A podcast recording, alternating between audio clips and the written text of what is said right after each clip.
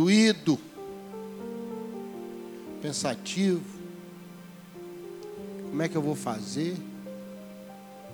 Uma irmã me mandou uma mensagem agora, seis e meia lá do Rio. Estou com meu pai aqui no hospital. Ele tem que ser deslocado. Eu não tenho dinheiro para ambulância. Mil e quinhentos reais só para ambulância deslocar ele de um lugar para o outro. Ela falou, eu não tenho esse dinheiro. Eu vou orar por ele aqui. Não sei o que fazer. Ela escreveu para mim. Não sei o que fazer. Não é fácil, não, irmão. Isso agora. Ela está lá no Rio com o pai, passando mal. É luta. É luta. Mas ela terminou dizendo: Quer saber? Eu vou clamar ao meu Deus. Quer saber? Eu vou clamar ao meu Deus. Essa é, é isso que nós temos, irmãos. Conversava com um rapaz agora à tarde no hospital psiquiátrico. Está em depressão, rapaz, depressão muito forte. Ele falou, pastor, mas eu ainda tenho esperança. Ó. Só quem tem Deus fala uma coisa dessa, né? Eu ainda tenho esperança. Um rapaz em depressão. De onde veio essa esperança? Vamos orar. Deus, Deus vivo. Deus que ouve as orações, diz a Bíblia. O Senhor é um Deus que ouve as nossas orações. O salmista falou isso. Tu és um Deus que ouve as nossas orações. Um Deus sensível. Um Deus que abraça aquele rapaz lá no hospital psiquiátrico. Um Deus que olha para essa irmã lá no Rio e olha para cada um que está aqui dentro. Que olha com compaixão para o Haiti, para a Venezuela. Com certeza, tua igreja clama de dentro desses dois países e a tua palavra diz que o Senhor é extremamente sensível a um coração quebrantado extremamente sensível. Chegamos com humildade diante do Senhor agora para dizer que nós só temos o Senhor. Quanto mais eu vejo essas coisas, mais eu percebo a pequenez da nossa alma.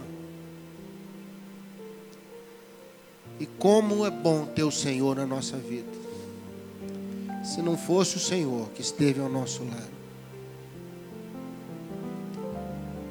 Ó oh Deus, contempla cada pedido que está sendo colocado agora diante do Senhor aqui nessa noite. Os irmãos lá na internet estão conosco agora também, com certeza orando, participando. Graças a Deus por essa oportunidade. Os irmãos que não podem estar aqui, poder receber a palavra, participar do culto de alguma maneira. Graças a Deus por esse lugar, tem portas abertas e luz acesa. Muito obrigado, Deus. Muito obrigado. Recebe o nosso clamor, nossa oração. Uma oração feita singela de cada coração aqui. Falando baixinho para um Deus que ouve até gemido. Oh, meu Deus. Muito obrigado, Pai. Abençoa a tua palavra. Que ela seja simples, mas eficaz. Que ela provoque nossas vidas. No nome de Jesus. Amém? Vamos sentar, queridos?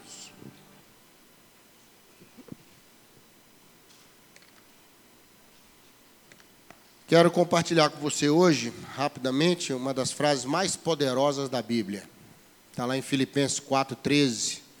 Muita gente sabe de cor, né? Tudo posso naquele que me fortalece.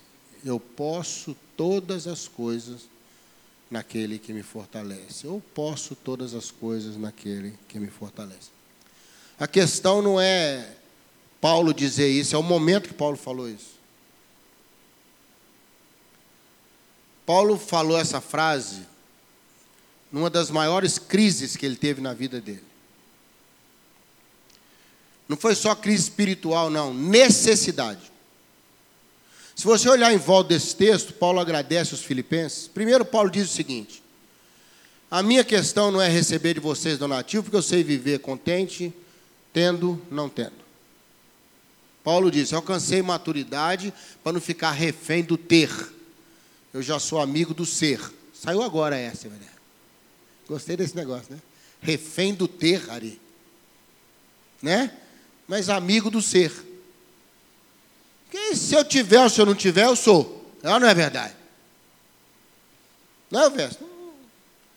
Mas Paulo falou: a questão não é essa. A questão é que ele reflete sobre o que, que a crise provoca na gente. E ele logo em seguida ele agradece e fala: "Olha, vocês foram um dos primeiros a ter sensibilidade para me ajudar numa hora muito difícil da minha vida". Ele fala isso aí para baixo, verso 19, verso 20. Estou só rodeando para mergulhar dentro dessa piscina aí do verso 13. Aproveitar que está chovendo, falar em água. E quando eu, eu fiquei meditando hoje nessa frase, dentro desse contexto, eu falei, gente, na verdade, Paulo está nos ajudando aqui com os três grandes inimigos e questionamentos que surgem quando a gente vive uma crise.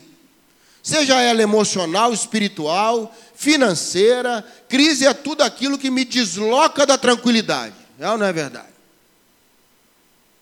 Não é assim? Elas geram desconforto. Quando, quando o desconforto se estende, a gente chama de crise. Crise é um desconforto longo.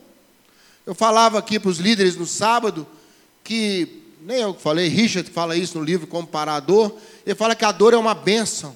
Se não tivesse dor, não estava ninguém vivo aqui hoje. Porque a dor faz a gente parar. Você encostou numa coisa quente, né? Você sentiu dor, você. A dor dentro faz a gente repensar.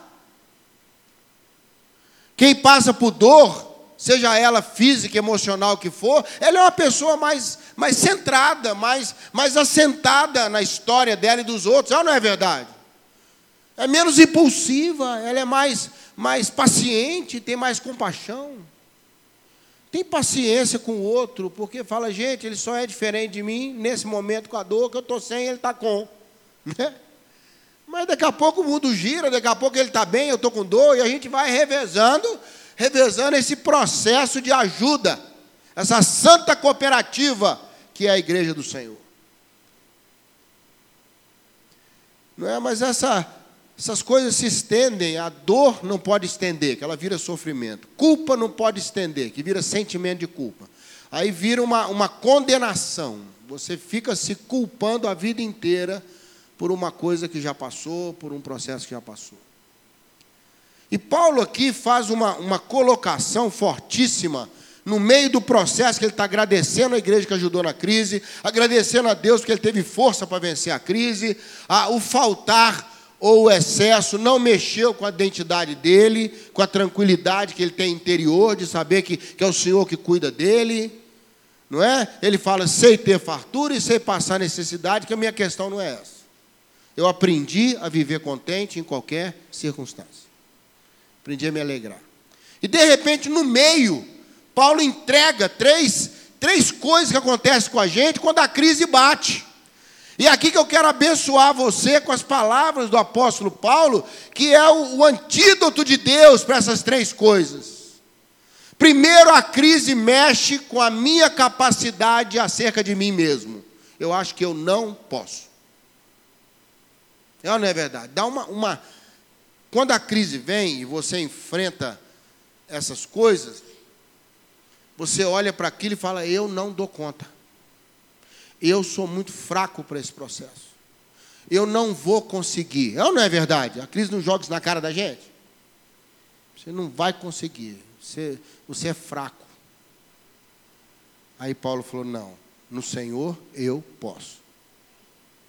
Amém? Eu posso. Eu quero disparar logo uma benção em cima de você.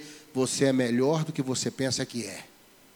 Essa crise só mascarou bênçãos de Deus e capacidades de Deus plantadas dentro de você por amor dele com a sua alma. Amém? Você pode sim. Você pode repetir isso comigo? Eu posso. Eu posso. Eu posso. Porque a, a crise ela bate direto nessa, nessa confiança que a gente tem na, na gente mesmo. Ah, você começa logo a questionar você mesmo, não é os outros, não. É não é? Você começa a falar, meu Deus, como é que eu, como é que eu vou fazer? Aquela irmã lá com o pai, passando mal, não tem como deslocar. Ela travou e ela falou: O que, que eu vou fazer? Eu não tenho condição. Sabe o que eu respondi para ela? Força aí, guerreira. Ela pôs aquelas mãozinhas, né? Eu acho que deve ser a figurinha que crente mais gosta daqueles negócios do emoji, que fala emoji, como é que fala? Emoji, né? Emoji? Me ajuda aí, Fernanda, é isso mesmo? A nova geração, emoji, né? As mãozinhas. Crente gosta daquela, gosta daquela. Quando dá alegria. Né? Mandando aquelas bênçãos. Deixa eu te falar uma coisa essa noite.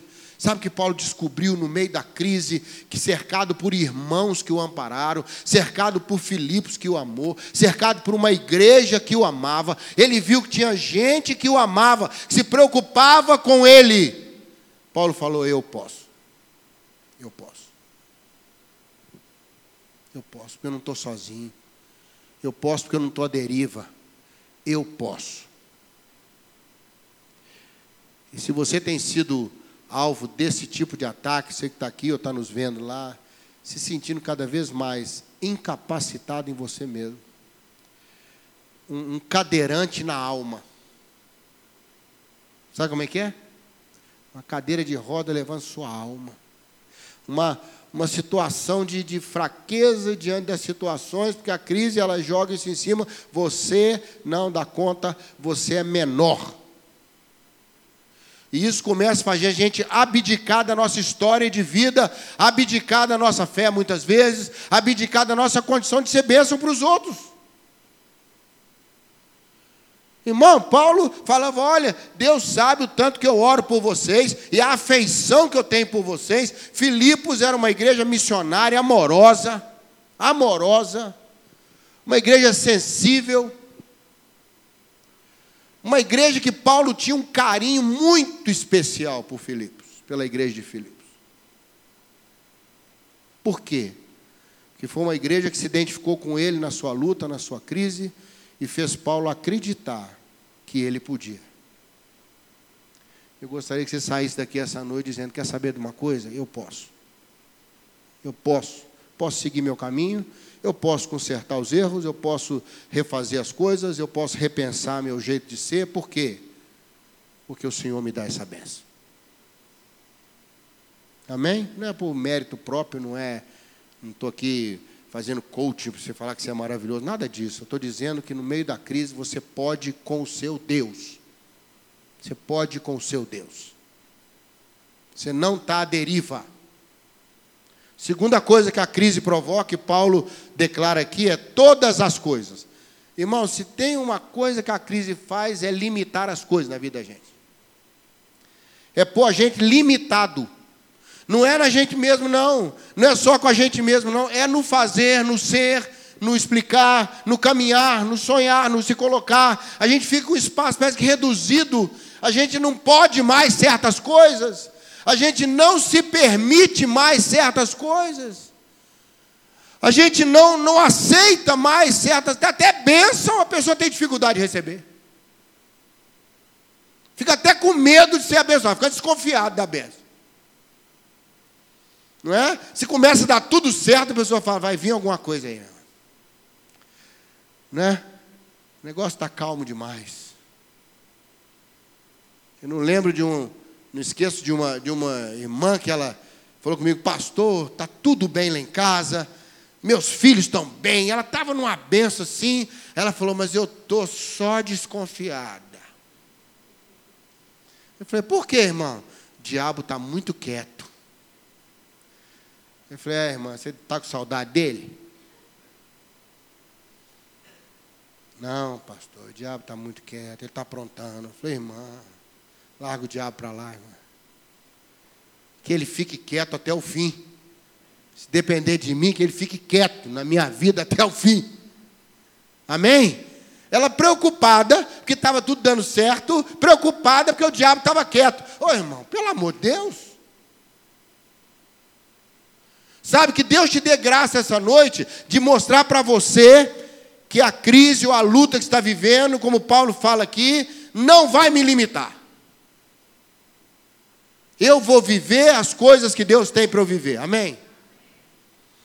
É, a, eu costumo dizer, falei isso para uma pessoa ontem, que o reino de Deus está dentro de nós. Então, à medida que você se expande como pessoa, o reino se expande na sua vida. À medida que você se fecha como pessoa, o reino diminui dentro de você. Por isso, para algumas pessoas, o reino é tão pequeno.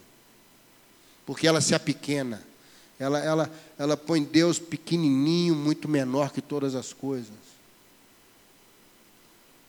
Estava ouvindo aquela irmã Soraya Moraes cantando com grande ao Senhor, né? Que é o sucesso famoso dela. E ela foi ministrar para o povo e falou: Sabe qual o tamanho de Deus? Você vai medir pelo tamanho dos seus problemas. Quando você olhar o problema, você fala, ele é maior. Quando você vê a dúvida, fala, ele é maior.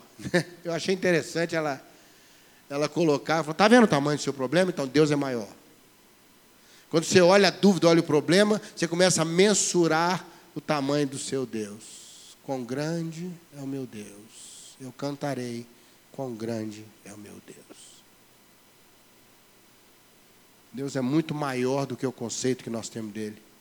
Muito maior do que a ideia que nós temos dele, aquilo que os olhos não viram, os ouvidos não ouviram. Paulo falou, nós estamos distantes do que Deus tem pensado para nós.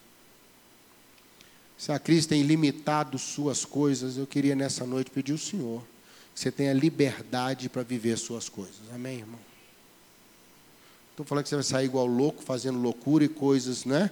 Perigosíssimo pregar isso há dias do carnaval, né, gente? Não é? Mas eu queria dizer para você que há uma liberdade, há uma liberdade onde o Espírito de Deus está não é uma libertinagem, não é liberdade de fazer o que eu quero, é liberdade para Deus poder fazer o que Ele quer na minha vida. Liberdade. Não há coisas que limitam. Deus quer abençoar, abençoa. Deus quer trazer algo novo para você, será recebido. Crise não vai, não vai limitar suas coisas, em nome de Jesus. Recebe essa benção aí?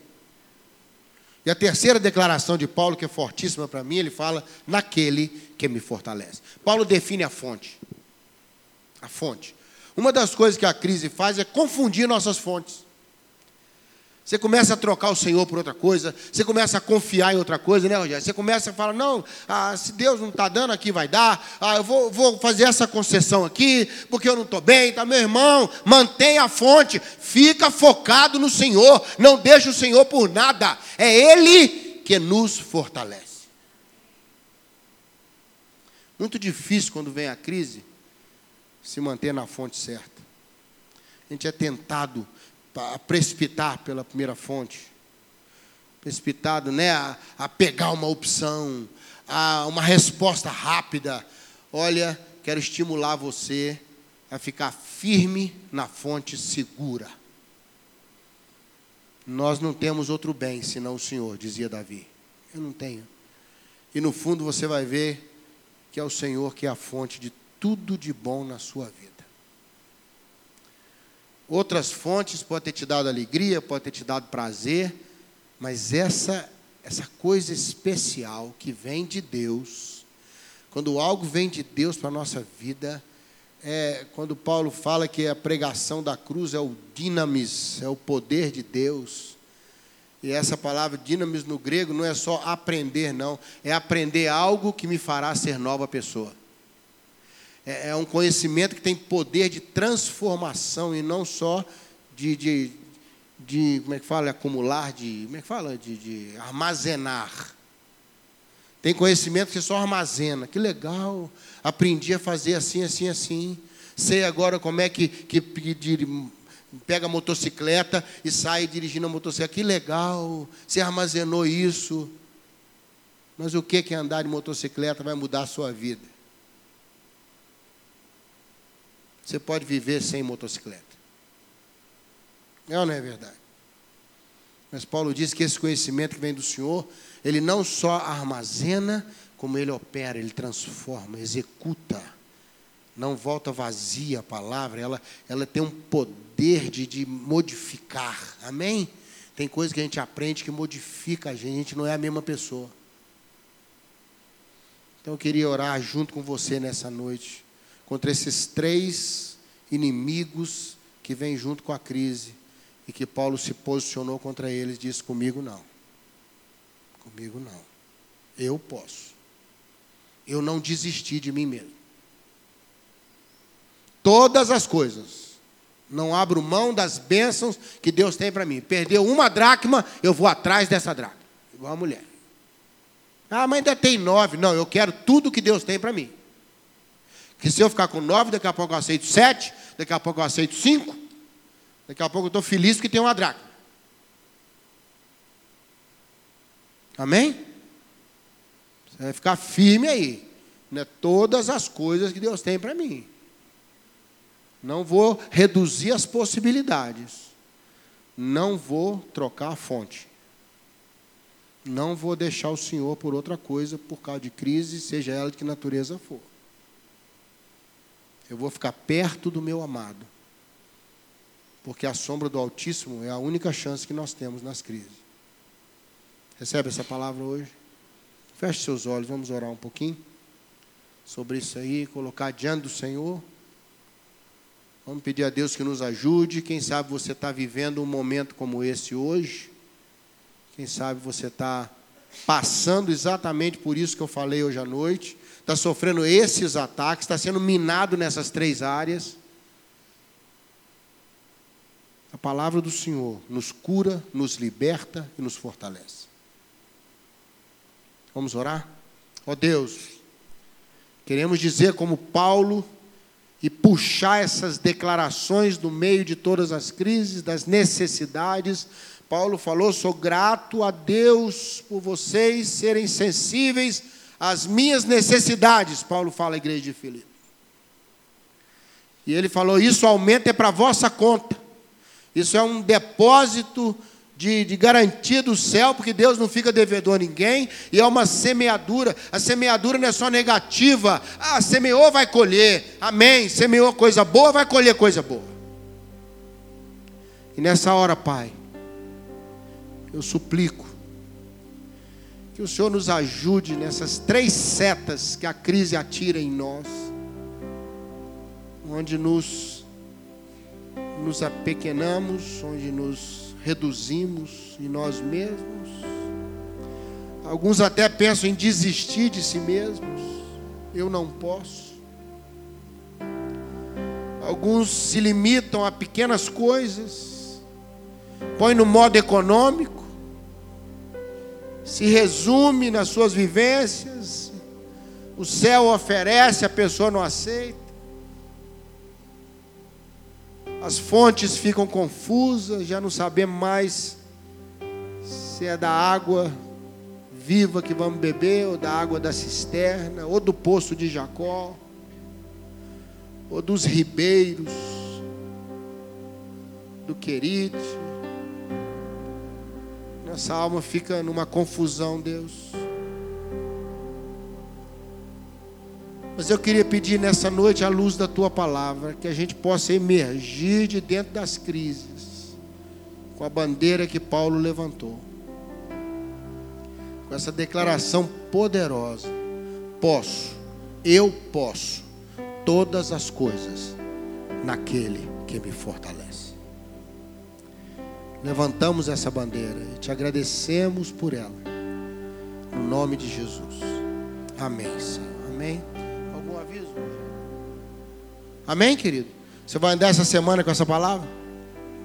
Semana que vem não teremos terça-feira, né? É feriadão de carnaval, não teremos nossa reunião aqui. Na outra terça nós estaremos de volta. Amém? Ore por nós, vamos estar pregando em três retiros nesse carnaval, um em São Paulo, dois no Rio. E até brinquei com a pessoa dia, ela falou: Você vai pular carnaval? Eu falei: Vou, vou pular o tempo todo. Ficar pulando do carro para o avião, do avião para o retiro, né?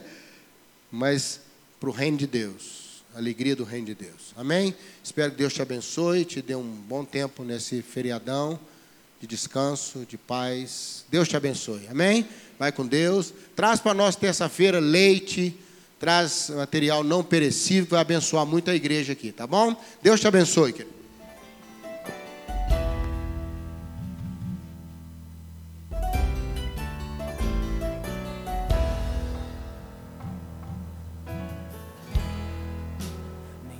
Sempre se sabe detalhes de um milagre. Mas eu vou contar a história de um menino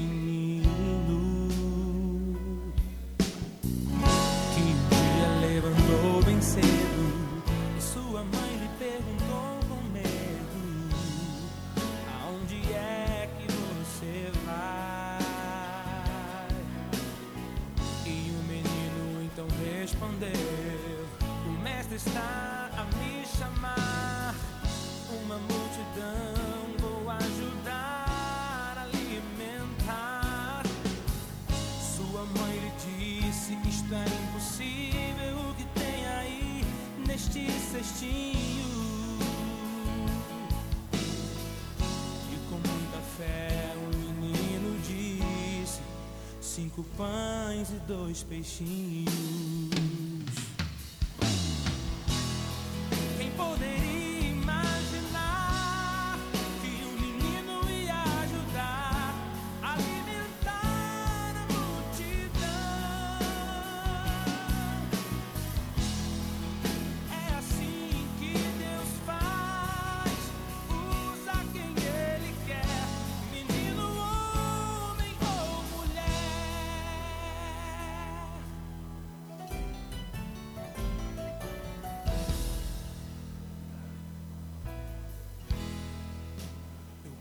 Posso imaginar. Os olhos do menino a brilhar, muita alegria em poder ajudar. Então Jesus levantou seus olhos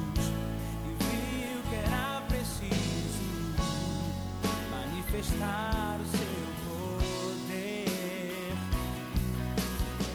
E alimentou todos que tinham fome e grande foi o milagre. E todos puderam crer que com Jesus o pouco é muito, assim também creu. Aquele